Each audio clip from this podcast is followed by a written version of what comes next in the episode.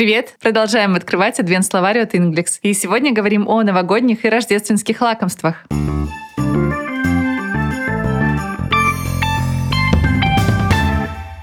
Gingerbread – имбирные пряники. О ginger мы говорили в предыдущем выпуске. Это имбирь. Bread – хлеб. Получается имбирный хлеб. Gingerbread. На рождественских каникулах Нейтивы частенько пекут a gingerbread man – пряное имбирное печенье в форме человека. Tom returned from grandma's with a huge bag of chocolates and box of gingerbread. От бабушки Том возвращался с огромным пакетом конфет и коробкой имбирных пряников. Candy canes – конфеты трости или карамельные трости. Называют по-разному. Знаете, такая ароматизированная твердая конфета, закругленная с одной стороны. Обычно она раскрашена в красную или зеленую полоску, но бывают и другие варианты. If you behave well, Santa will leave a candy cane in a Christmas stocking for you. Если ты будешь вести себя хорошо, то Санта положит в рождественский чулок карамельные трости.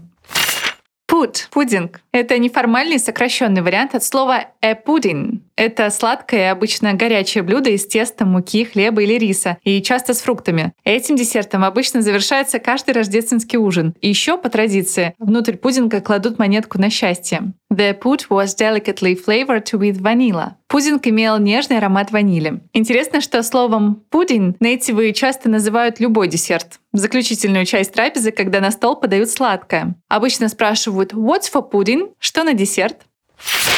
Юллог — это рождественская полена. Такой шоколадный торт в форме цилиндра, который пекут и украшают так, чтобы он напоминал кусок дерева. Юллог — это традиционный десерт, который принято подавать на Рождество. Every year I try to bake a Yule log using my mom's recipe, and every year it doesn't turn out the same way. Каждый год я пробую испечь рождественское полено по маминому рецепту, и каждый год получается не так, как у мамы.